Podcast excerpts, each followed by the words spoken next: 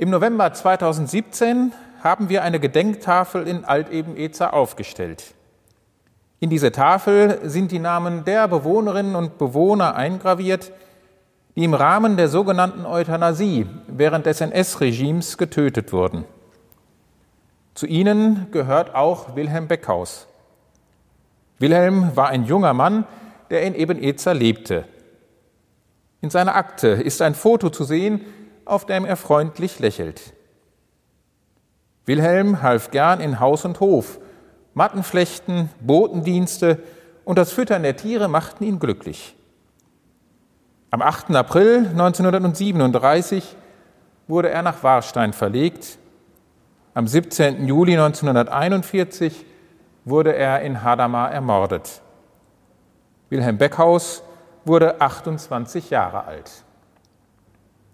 Er war einer von über 60 Bewohnerinnen und Bewohnern, die am 8. April 1937 aus Eben-Ezer abgeholt wurden.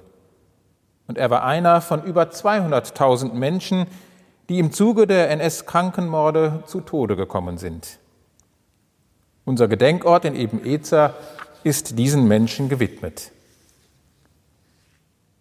Jesus Christus spricht, in der Welt habt ihr Angst, aber seid getrost, ich habe die Welt überwunden. Dieser Bibelvers aus dem Johannesevangelium steht als Leitsatz bei der Gedenktafel. Er tröstet uns bei unserem Gedenken und bei der Auseinandersetzung mit der Vergangenheit. Denn dem, was in der Welt Angst macht, setzt Jesus hier entgegen, seid getrost, ich habe die Welt überwunden. Also, es gibt mehr als das, was uns an Bedrohung, Verachtung und Unmenschlichkeit in der Welt begegnet. Jesus selbst öffnet ein Fenster in eine Welt, in der es keine Tränen mehr gibt, kein Leid, kein Geschrei, keine Schmerz und kein Tod. Die Bibel erzählt von einem neuen Himmel und einer neuen Erde am Ende der Zeit. Dort wird Gott mitten unter den Menschen wohnen ja, und mit dieser Hoffnung gedenken wir am Ende des Kirchenjahres der Verstorbenen. Und zwar sowohl der Menschen, die einst gewaltsam aus dem Leben gerissen wurden, als auch der Menschen, die wir in den vergangenen Monaten beerdigt haben. So erklingen viele Namen im Gedenken. Und mit jedem Namen kommen Erinnerungen, schöne und traurige.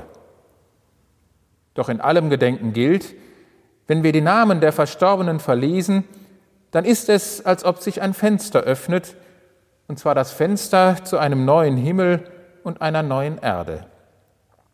Dort im Himmel sind die Namen der Verstorbenen fest in Gottes Buch geschrieben.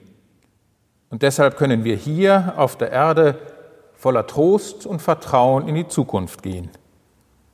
Jesus Christus spricht, in der Welt habt ihr Angst, aber seid getrost, ich habe die Welt überwunden. Amen.